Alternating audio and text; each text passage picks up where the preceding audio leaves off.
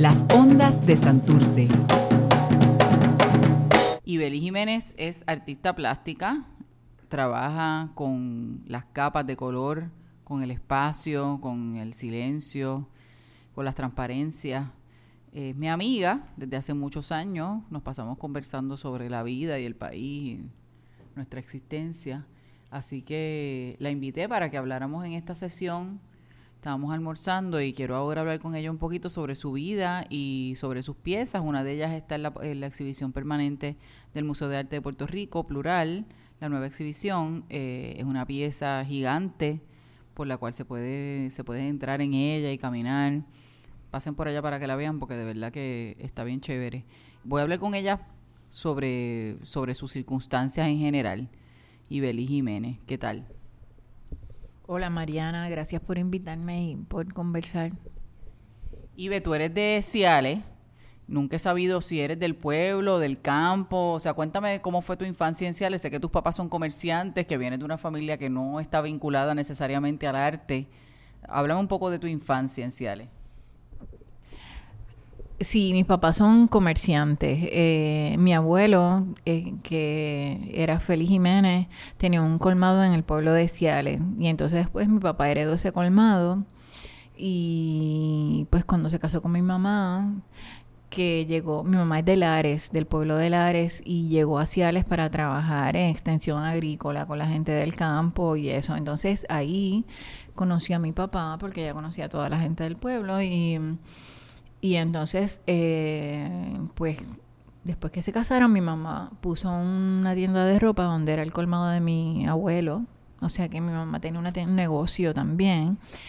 Y después terminaron teniendo una funeraria que, que la tuvieron. Hasta el día de hoy todavía, pues, existe.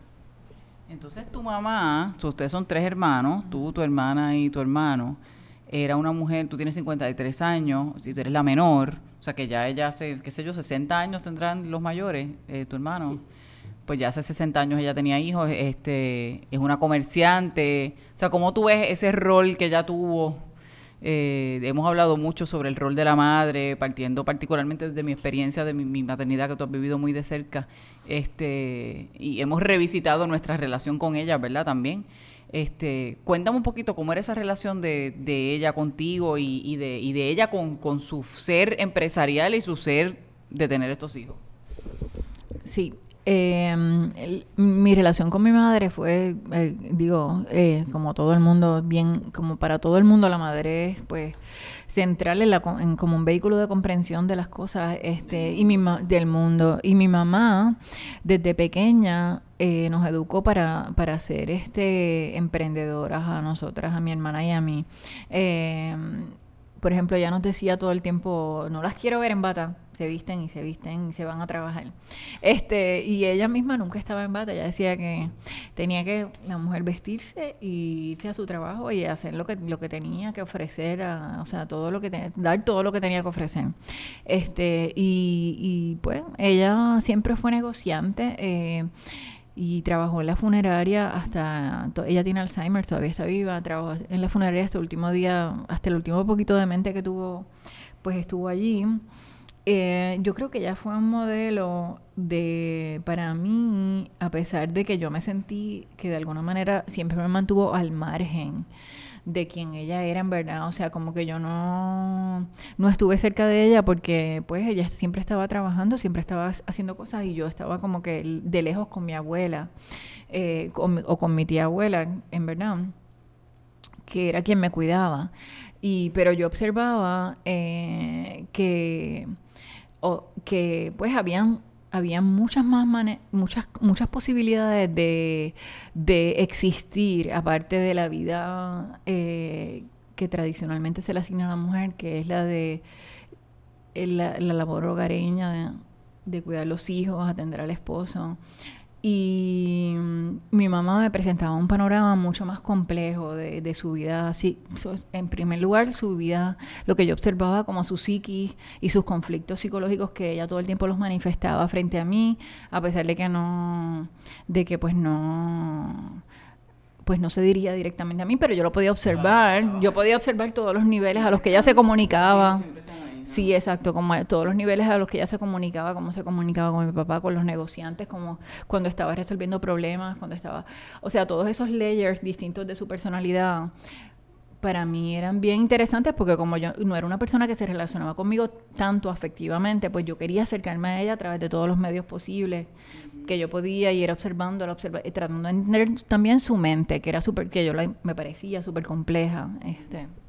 Y entonces en ese proceso pasaste mucho tiempo en casa de tu tía abuela, casi abuela, este, que tenía un rol menos tradicional quizás, y, me comentabas en algún momento que, que te expuso también por primera vez a al arte de algún modo.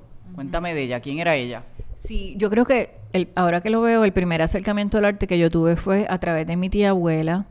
Bueno, también a través de mi madre, porque mi madre estudió eh, economía doméstica y mi mamá era muy hábil en, en, todas las, era en todas las labores domésticas. Lo que pasa es que ella por decisión eh, no hizo más ese tipo de trabajo. Ella lo dijo bien claro, ella, esto pues, yo lo puedo hacer bien, pero no es lo que yo quiero, yo quiero dedicarme a otra cosa. Y ella lo dejaba claro todos los días. Este, pero pero mi abuela, pues eh, era mi tía abuela en realidad, porque era la hermana de mi abuela, ella nunca pudo tener hijos. Y por lo tanto, ella tenía un marido, que tampoco era su esposo, era su marido, que vivía con ella. Y ella se dedicaba a estar en la iglesia y a cuidar de los sacerdotes. Ella les cocinaba y además cuidaba de todos los santos. De todas estas, cuidar los santos significa cuidar de todas estas figuras de yeso que estaban allí en la iglesia y que ella las limpiaba, las vestía, las arreglaba, las movía, las o sea, ella cuidaba estos, estas figuras de yeso como si fueran, pues, seres vivientes. O sea, porque cada vez Semana Santa había que crearle esos vestidos súper fabulosos a la Virgen y, había que vestir a, la imagen de Jesús y todo eso. ¿Y ella hacía esos vestidos o de dónde los sacaba? Ella en parte los hacía porque ella también era costurera. Y sí, ella los hacía, sí. ¿Y, algunos los compraba. ¿Cómo se llamaba ella? Ella se llamaba Josefa, y yo le decía Titi Chepa, era mi tía Chepa.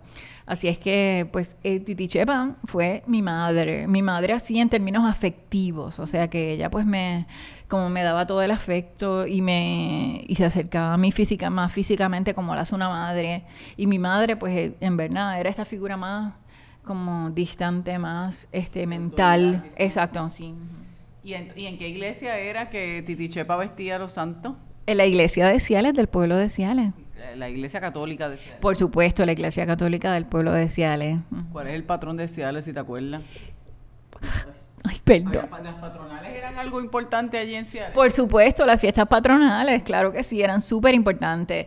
Yo sé que es la Virgen del Rosario, la patrona, pero la patrona es la Virgen del Rosario. Hasta ahí le puedo decir que me acuerdo me imagino que eso era overtime para Titi Chepa, porque parece que tiene que... Por supuesto, por supuesto, de todas las fiestas. Además, ella cuidaba, ella estaba en el concilio ese que cuidan a las personas pobres, etcétera. Nosotros íbamos, no solamente era cuidar la iglesia, nosotros por la noche íbamos a casa de la gente del barrio a rezar, a cuidar de los enfermos. O sea, yo estaba en un constante contacto con toda la comunidad a través de ella, porque yo iba a acompañarla a toda, a hacer su labor comunitaria, que ella cuidaba, eh, iba a rezar donde los enfermos, y rezaba rosarios en cuánta casa había por diferentes razones.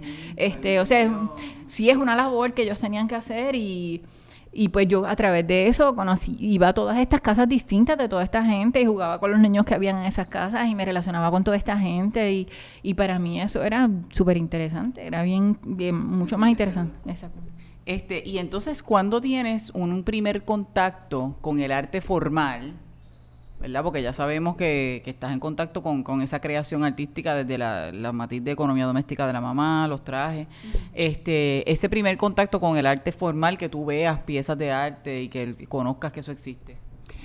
Bueno, la primera vez que yo, que yo vi una pie, que yo vi así arte fue en el Museo de Ponce. Hicimos una excursión del colegio al, al Museo de Ponce y entonces ahí fue donde la, fue la primera vez que yo tuve contacto con, con una pintura real y para mí fue en verdad muy interesante, muy interesante como a mí lo que me interesó fue el movimiento que existía en las pinturas que estaban quietas. Por ejemplo, cuando tú miras, sabes que existe un, un, truco en la representación que cuando tú dibujas los ojos de una o, haces una pintura de los ojos de una persona, tú puedes estar en distintos lados y siempre el ojo te persigue.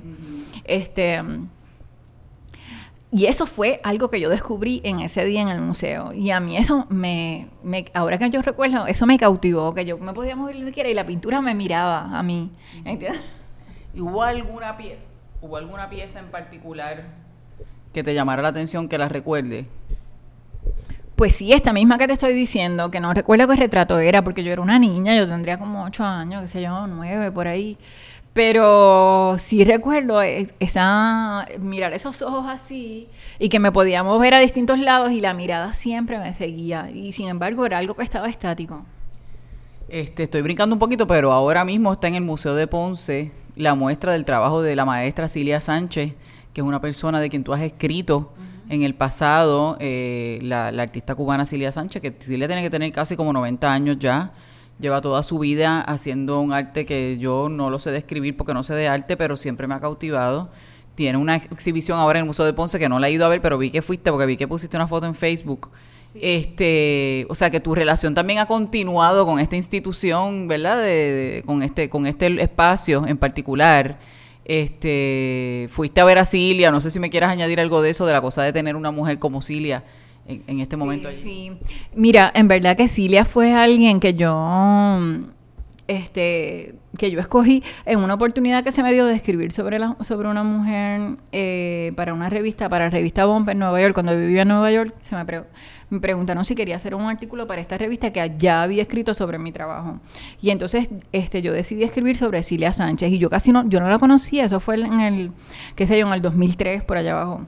Este y viajé a Puerto Rico expresamente para conocerla. En ese momento ella no era nadie famoso, eran bastante desconocida, era simplemente una profesora de la Escuela de Artes Plásticas que hacía un trabajo que pues todo el mundo reconocía como importante, pero pues no era, ¿verdad? Este no había adquirido adquirido notoriedad internacional, pero entonces este pues yo la entrevisté y a mí en realidad pues me pareció alguien súper genuino y además lo que más me interesaba de su trabajo era que, que se abría al espacio, o sea, que, y que se abría el espacio, sin embargo señalaba algo que estaba detrás que nos intrigaba, que es el espacio vacío en la parte de atrás de las piezas de, que ella hace y que pues señalaba el, el espacio negativo y el positivo, este, y siempre dejaba... Eh, para mí este, este espacio que parecía como misterioso detrás de las piezas. Yo, mi lectura de las piezas, de las piezas de Cilia no, no es la que ella señala. Yo no la veía como pues la, no la veía como una como no, no, veía sus piezas como un trabajo relacionado con el cuerpo etcétera digo con el cuerpo femenino desde la perspectiva que ella lo señala sin, sin embargo lo veía como un, lo veía desde el punto de vista de la ausencia y la presencia que es algo que a mí es un tema que a mí siempre me, me intrigó y em, Nada, yo escribí mi propia lectura del trabajo y lo cual, pues, eso es una de las cosas que me hace señalarla como alguien, pues, sumamente importante porque pues este su trabajo no solamente eh, descubre la propia lectura del artista sino que también se presta para otras interpretaciones. Cilia, definitivamente, fíjate, yo, yo conozco a Cilia desde hace muchos años, porque por mucho tiempo Javier Estrada, que es muy amigo mío, fue su asistente, o sea, el que le ayudaba a, a montar las piezas y tal, estando yo todavía en la escuela superior la conozco a ella, voy a su taller y conozco su trabajo y no entendía nada y me parecía súper fascinante. Este, entonces después llegas a estudiar en la Universidad de Puerto Rico y ya tú sabías que querías ser artista. ¿Cómo te fue en la Universidad de Puerto Rico?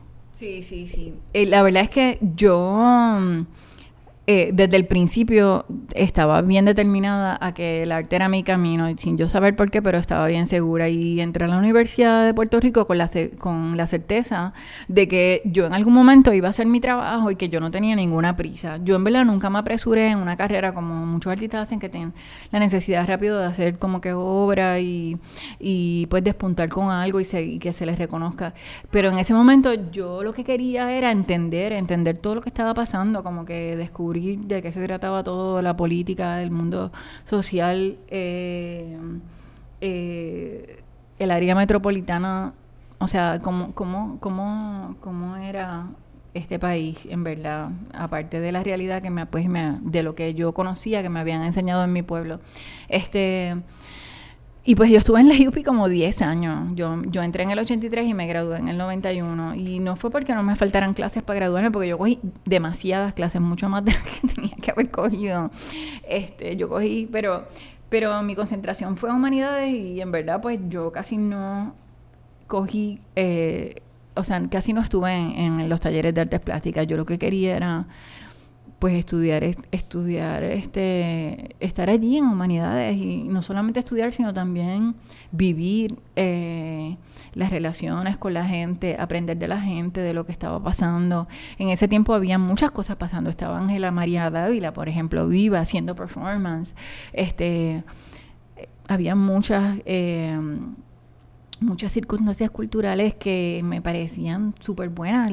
La, universidad yo creo que estaba como todavía en su boom, había un tremendo... Eh, eh, o sea, presentaban cine internacional, habían actividades, estaba el, programa de actividades culturales, era en realmente, realmente para artistas este, de relieve en todas las áreas, no era solamente para traer bandas de salsa y de merengue, tú sabes, era como que era un, no que eso esté mal, pero sabes, también traían un montón de, de artistas importantes, este, yo vi por ejemplo a John Williams ahí tocar guitarra, había un montón de gente este, eh, importante y realmente esos 10 años fueron increíbles para mi formación. Yo creo que fue como nacer, como nacer, punto, en, mi identidad este, de adulta.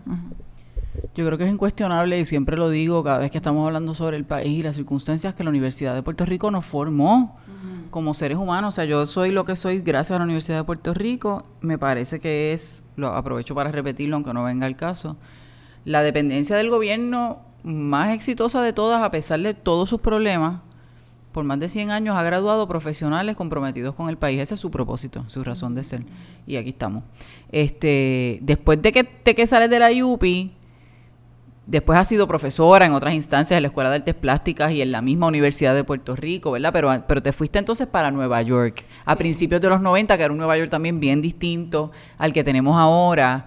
Este, y en Nueva York entonces ya llevabas 10 años haciendo un trabajo artístico en ciernes, ¿verdad? Siendo muy joven. Allá entonces empiezas a definirte. Sí, sí, en Puerto Rico yo hice, este, eh, bueno, cuando estaba en la UPI, fue parte, en la UPI fui de la FUPI, hice mucho grabado político, aunque parece que ahora que es como que otra vida casi, pero pues yo en ese momento hice grabado político, estuve en la FUPI, luego me fui eh, a, Nueva York y... Mm, y entré a la Liga de Arte, de, a la, al Art Students League a Nueva York y entonces fui maestra por varios años en lo que en lo que entré a la en lo que reuní un dinero para poder hacer entrar en mi maestría en NYU y pues quiero decir que mm, en, en, ese proceso de, de transición eh, pues fue que mi trabajo se fue que fue que realmente le metí caña como quien dice a a, figurar eh, la, la, estructura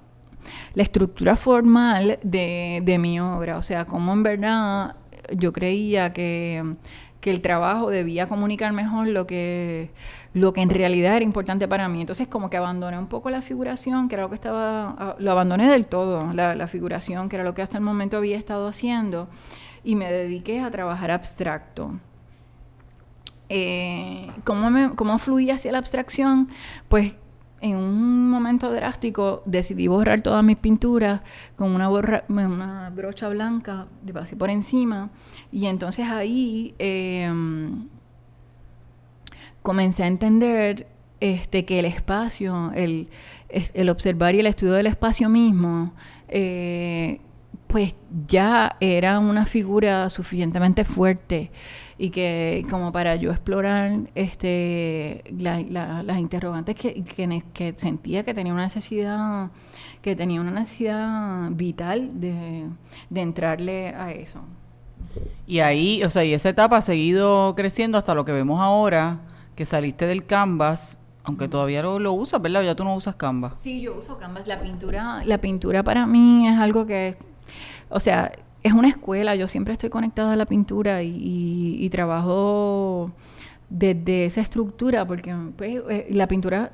permite muchos espacios mentales que no están circunscritos a, a, ser definidos por lo verbal y que eso a mí me parece que es muy importante y muy revelador. Este, y, o sea, que, que, la, que el trabajo no esté circunscrito a no esté al, al, servicio de necesariamente del, sí, de, de, de dilucidar una circunstancia específica, sino que puede ser más como que una reflexión sobre un tema, más bien eh, un proceso de descubrir, de abrir, de abrir posibilidades, de abrir un espacio como de reflexión. ¿Cómo ocurre eso? Pues que muchas personas dicen, ah, este, pues porque yo estoy aquí parada frente a este, este amarillo, que es lo trascendente de esto y qué sé yo, que es lo importante que yo esté, estas cosas amarillas aquí. Bueno, pues eh, quizás en el momento parece algo trivial, pues en el momento parecería más importante ir a circunstancias más específicas, pero sin embargo, eh, la transformación del espacio mental se construye desde estos espacios aparentemente aparentemente vacíos, pero que no lo están, son como que espacios de nueva estructuración. En términos de tu trabajo como artista, eh, ¿Qué tan distinto tú crees que es para una mujer ser artista que para un hombre? Se pregunta porque pues venimos de, vivimos en una cultura en la que se nos enseña muchas veces, o sea, no creo que las niñas desde pequeñas, aunque nuestras madres hayan hecho un esfuerzo particular, la sociedad en general, no te enseña que tú estás en el mundo para ser feliz y, cumplir con tus metas, sino que hay otras, otras funciones que nos, nos endilgan, ¿verdad? Antes. Y el trabajo artístico pues requiere cierto nivel de egoísmo, ¿verdad? Por así decirlo, como que tienes que aislarte por un tiempo, es costoso, no necesariamente te deja dinero. Eh, es más difícil para una mujer que para un hombre ser artista de cualquier disciplina. Sí, lo es, lo es porque precisamente eso que tocas de mencionar se categoriza como egoísta. Si tú, si tú decides que tu, tu espacio de dar es otro que no es que, el, que te asignaron ya. Y, y yo no me considero, nunca he pensado que soy egoísta. Al contrario, yo pienso que que, que, sabes que uno la pasa bastante mal en el proceso creativo. Yo creo que cualquiera que, que me escuche que que tiene que hacer algo creativo en su vida, incluso aunque no seas artista como tú, o sea, que tienes que crear cosas en tu vida y que, que tienes que sabes que tienes el impulso y la necesidad de crear cosas. Crear cosas, pues, es un sufrimiento, o sea, y cualquiera que lo hace, lo hace pues porque tiene una necesidad y tiene y uno sabe que tiene que su servicio está a través de eso. La mejor forma en que tú puedes servir no necesariamente es metiéndote a hacer ayudar a una persona directamente, sino pues creando este, este programa, creando esta institución, o sea, dirigiendo este espacio.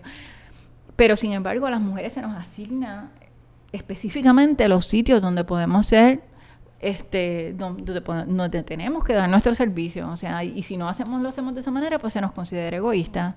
Y entonces, este, bueno, yo decidí que mi servicio, yo lo percibí desde temprano, porque yo siempre estuve muy en contacto con con mi interioridad y me di cuenta que mi servicio es a través de esto, de lo que yo hago y esto es lo que, lo que yo tengo para hacer este, en este mundo. Lo, lo, mejor que yo puedo dar y, es esto, lo que hago, esta investigación que aparentemente no sirve para nada y quizás no lo sirva, no sé. Pero ¿qué, qué garantía tiene cualquier persona de lo que ellos hacen porque sea más aparentemente más práctico sirva realmente para algo, tú sabes. O sea, todo lo que hacemos está en cuestionamiento, está en, está en tela de juicio, no existe una verdad absoluta, no sabemos, no sabemos en realidad con certeza prácticamente casi nada. O sea, que, que tanta duda existe sobre los demás como sobre mí y yo decidí este camino, yo no decidí no tener hijos, no, no casarme y dedicarme a concentrar mi atención en, desarrollar esta exploración que estoy haciendo con mi trabajo de arte. Hemos hablado muchas veces también de cómo el entorno eh, incide, ¿verdad? En nuestro trabajo, en nuestra vida en general, en nuestro, nuestro estado de ánimo, en lo que hacemos. Tú estás viviendo en Brooklyn, en un estudio chulísimo, en un lugar recóndito que había que coger el tren J y ahora es un sitio hipster, este lleno de cafés y de, ¿verdad? En, aquella época no era así, era un poco oscuro y, solitario. Este, ah, entonces te mudas a Puerto Rico para vivir en Cupey, en, tu casa. En un, primero era en un, en un vagón, en una finca con un montón de animales, pues, con la, naturaleza prácticamente adentro del, del vagón. Ahora tienes una casa espectacular allí que ustedes mismos crearon. Este, incluso eso, como que el cambio Nueva York, finca, vagón, casa, este, ¿cómo eso incide en tu creación? Sí, yo creo que mm, pues todavía me va a costar tiempo eh, poder articular bien, pero definitivamente que, ha sido bien importante toda esa transformación de espacios y era lo que yo estaba buscando cuando me fui a Nueva York.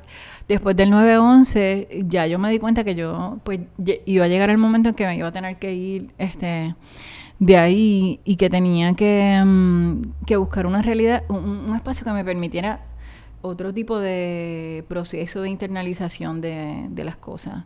Eh, y eso fue el campo para mí, eso ha sido estar aquí, entender, entender a través de la, mm, de la conexión con el momento, de la experiencia, de, de poder este, sobrevivir a la experiencia diaria, a la cotidianidad, de poder este, penetrar de alguna, de alguna manera como que esa capa de lo que te impone el sobrevivir día a día y, y ver cómo hacer una marca dentro de eso, cómo hacer una, cómo hacer marcas dentro de eso que de alguna manera te lleven a, a recapitular y notar cambios en las estructuras de las cosas.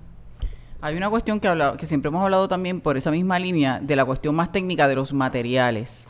O sea, cuando tú haces ese, ese cambio de que, hablaste ahorita de, de pintar las, las obras que tenías y que sé que empiezas a trabajar, que creo que no lo hemos comentado mucho, con el material plástico de colores, que es un material que, que utilizas mucho, que, que, le da diferentes capas a la obra, eh, diferentes dimensiones, ¿verdad? Y también eh, a mí siempre me ha parecido súper tropical, o sea, como bien caribeño, porque tiene muchos colores, tiene, deja que pase la luz, depende de la luz en muchas instancias del trabajo, de cómo la luz este, interactúa con la pieza.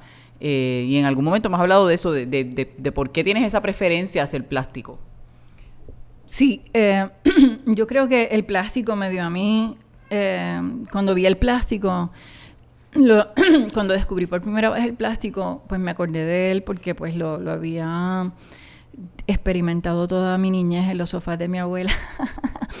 y, la, y pues en toda la vida, sabes, de los 70, cotidiana en los 70, el plástico está bien presente porque se usa para cubrir todo prácticamente.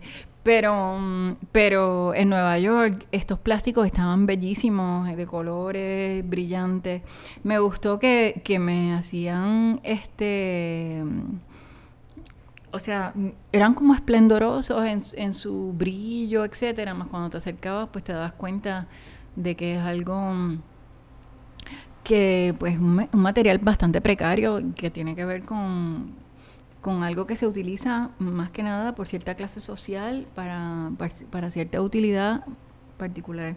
Este, yo quería eh, que mi trabajo, yo tenía una necesidad de que el trabajo fuera inclusivo, que mi trabajo presentara, en vez de representar, contrario a representar, yo me alejé de la idea de representar, porque yo no quería representar nada que yo estuviera percibiendo ni sintiendo. Yo lo que quería era presentar algo que me hiciera descubrir otras cosas, moverme a otro lugar mentalmente, no que no reflexionar sobre lo que ya yo tenía, sino más bien este como que crear una circunstancia que me hiciera experimentar mi espacio mental y las posibilidades que había dentro de eso, ¿ok? Y entonces, pues, este, el plástico, el color, todas esas cosas brindan em, como distintas lecturas simultáneamente, o sea, son al mismo tiempo que son precarios, son voluptuosos, son majestuosos, pueden hacer, dar la ilusión de que son sobre todo trabajan con eso, con la ilusión. Este, son materiales que trabajan con la ilusión, que al mismo tiempo que son dañinos, son constructivos, son, ¿sabes? Son, nos ayudan en muchos aspectos. Este, eh, todas esas contradicciones. También yo trabajé con el plástico porque era una manera, me gustó mucho el cubrir, el cubrir para ver, la idea de cubrir para ver. Porque pues, este a veces vemos tanto, creemos que tenemos tanta información, que estamos viendo tantas cosas, que realmente no podemos como que no podemos eh, discernir eh, lo que nos hace falta. Entonces como que yo pensaba que, que yo que sentía que tenía que ser inclusiva, pero al mismo tiempo reducir esa inclusividad, o sea, cubrir la inclusividad y hacerla presente pero ausente para hacer este llamar la atención sobre lo que no estaba, que es algo que yo siento que mi trabajo o al menos yo busco hacer presente en mi trabajo lo que no está. O sea, hay, lo que está presente está tan presente que, que, para mí este, pues también nos lleva a sentir lo que no está, lo que no está. Eh, ya estamos casi terminando esta conversación, pero quería preguntarte eh, sobre el país, ¿verdad? Porque el momento en el que estamos, no más allá de tu obra, sino nosotras como, como parte de, de lo que de lo que está pasando en el país. Sé que marchaste un montón durante estas últimas este, sucesos que han pasado en Puerto Rico. Durante todo el proceso fuimos hablando de lo que pensábamos que iba a pasar, finalmente lo que pasó, y ahora estamos en el punto de descubrir o, forjar también de algún modo lo que va a pasar. Eh, se están dando una serie de, de cosas, encuentros y, proyectos de diferente índole. ¿Cómo tú lo ves? Eh, ¿Estás optimista? ¿Piensas que viene un nuevo país? ¿Cuál es tu lectura? Yo creo. hay cosas que me hacen sentir por momentos optimistas y hay cosas que me hacen sentir por momentos súper pesimistas. Todavía estamos bregando con. Todavía somos humanos y todavía estamos en unas lagunas humanas bien brutales que no. Que a veces no. trabajando en buscar la verdad, lo que hacemos es que nos metemos en un en un fangal más grande y o sea, yo creo que esta es, una, es un momento bien complejo, por un lado esperanzador, por otro lado pues hay unas trampas bien grandes con las que todavía tenemos que bregar. Yo creo que mm, lo más importante es pensar que es una transición y que hay movimiento. Para, en este momento yo solamente me estoy concentrando en la idea de que pues nos estamos moviendo, hay movimiento, al menos no estamos estancados nos estamos moviendo en alguna dirección y a veces hace falta caer súper abajo para entonces uno poder de alguna manera despabilarse. Em, yo no, yo trato de no pensar si, si me siento, por supuesto, a veces súper pesimista, pero dentro de ese pesimismo lo que hago es tratar de no categorizar y simplemente concentrar en la experiencia, sea buena o mala experiencia, en nivel de intensidad, etcétera. Lo, en mi trabajo eso se refleja porque mi trabajo es este pues porque yo estoy organizando partes todo el tiempo, de componiendo, recomponiendo y también en una actividad de localizarme en el espacio donde las cosas están en continuo movimiento y, es un proceso de selección, de entender mi proceso de selección mental, al menos de volverme consciente de él.